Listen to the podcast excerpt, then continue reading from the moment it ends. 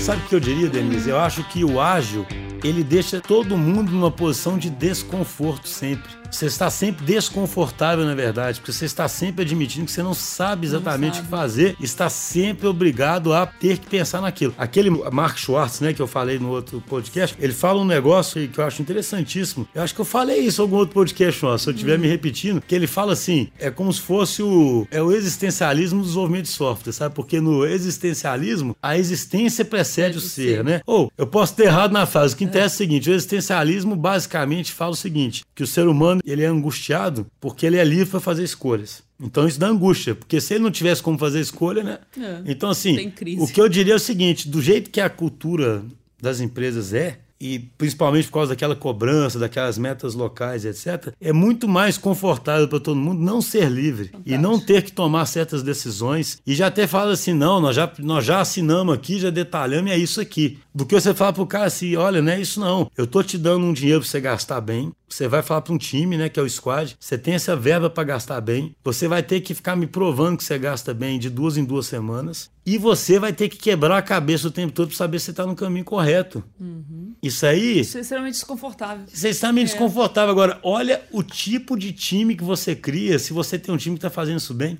Sim. Olha o tipo de time. Agora, é difícil pra caramba. Muitos não resistirão nessa cultura, muitos não aguentarão. Mas assim, é muito mais sustentável do que qualquer outra coisa. É, a questão é isso, né? Tem essa cultura nova que a gente está colocando aqui, mas a gente tem também uma cultura estabelecida. Tem essa tensão entre duas culturas e ainda tem a próprio mindset humano que eu vi uma frase, eu sempre repito ela nas palestras que eu gosto muito. O ser humano prefere a infelicidade à incerteza. Prefere estar num lugar que tá ruim, mas pelo menos eu conheço, do que ir para um que é uma promessa. A gente não lida bem com esse desconforto. Tem outro livro que a gente começou a ler recentemente, do pensamento elástico, que ele fala da nossa relação com o novo. O novo seduz, a gente gosta do novo, ele nos atrai, mas o novo também é incerteza. Então, a gente está lidando aqui com uma forma de administrar o negócio que se tornou obsoleta, não consegue lidar com esse mundo extremamente complexo e incerto. E também a gente tem que lidar com alguma condição humana. Uau, parece que não tem saída, é muita resistência. Por outro lado, nos outros episódios a gente falou também, esse lugar que a gente tá, ele gera tanta frustração porque no final a gente não consegue encontrar significado nesse trabalho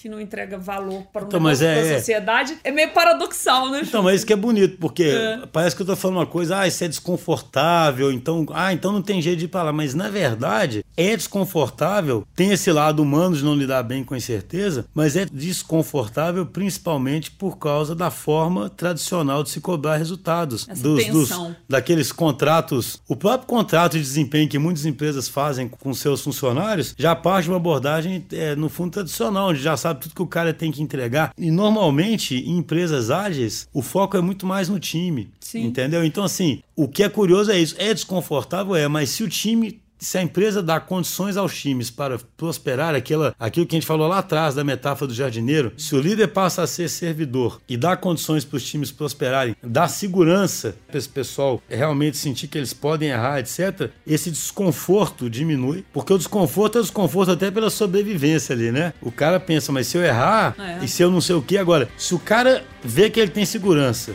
se ele vê que ele tem apoio, que ele tá, o líder está ajudando ele, está sabatinando, está tá tirando impedimento e está ajudando ele, aí você cria um ciclo virtuoso. E aí é onde o engajamento aumenta pra caramba, porque o cara começa a perceber, nossa, eu consigo gerar valor para essa empresa, eu consigo fazer isso pelo negócio.